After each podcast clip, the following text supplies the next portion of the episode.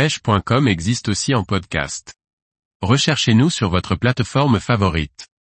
Pêche de la truite en ruisseau, la polyvalence des leurres souples. Par Kevin Guignot. De plus en plus de pêcheurs se penchent sur l'utilisation de leurres souples pour la traque de la truite, y compris dans les petits cours d'eau. La diversité des produits proposés sur le marché et l'arrivée depuis plusieurs années de leurres spécifiques sont à l'origine de l'explosion de cette pêche. Quelle que soit la région de France dans laquelle vous pratiquez la traque de la truite, les petits ruisseaux accueillent généralement des poissons de taille moyenne, allant parfois jusqu'à 35 cm, mais avec une majorité comprise aux alentours de 20 à 25 cm. Lorsqu'elles se nourrissent d'alevins, ces truites ciblent généralement de petites proies, souvent de taille inférieure à 4 cm, obligeant ainsi les pêcheurs à utiliser de très petits leurres afin de proposer une proie en adéquation avec celle du milieu. Bien que le leurre le plus utilisé pour ce type de pêche reste la cuillère tournante, celle-ci n'ayant plus à faire ses preuves, elle trouve ses limites tant par sa profondeur de nage que par la méfiance des poissons à ses vibrations tant elle est utilisée par de nombreux pêcheurs.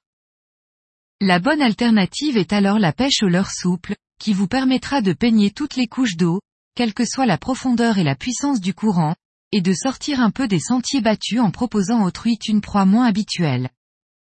Il existe deux types de leurres souples à utiliser pour la pêche de la truite en ruisseau, les imitations de petits alevins et de petits insectes.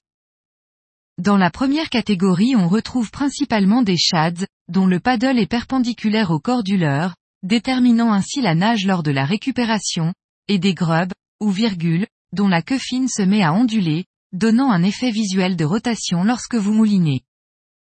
Pour ce qui est des insectes, le choix est assez large, entre les imitations de petites bêtes, de larves, de teignes ou encore de vers.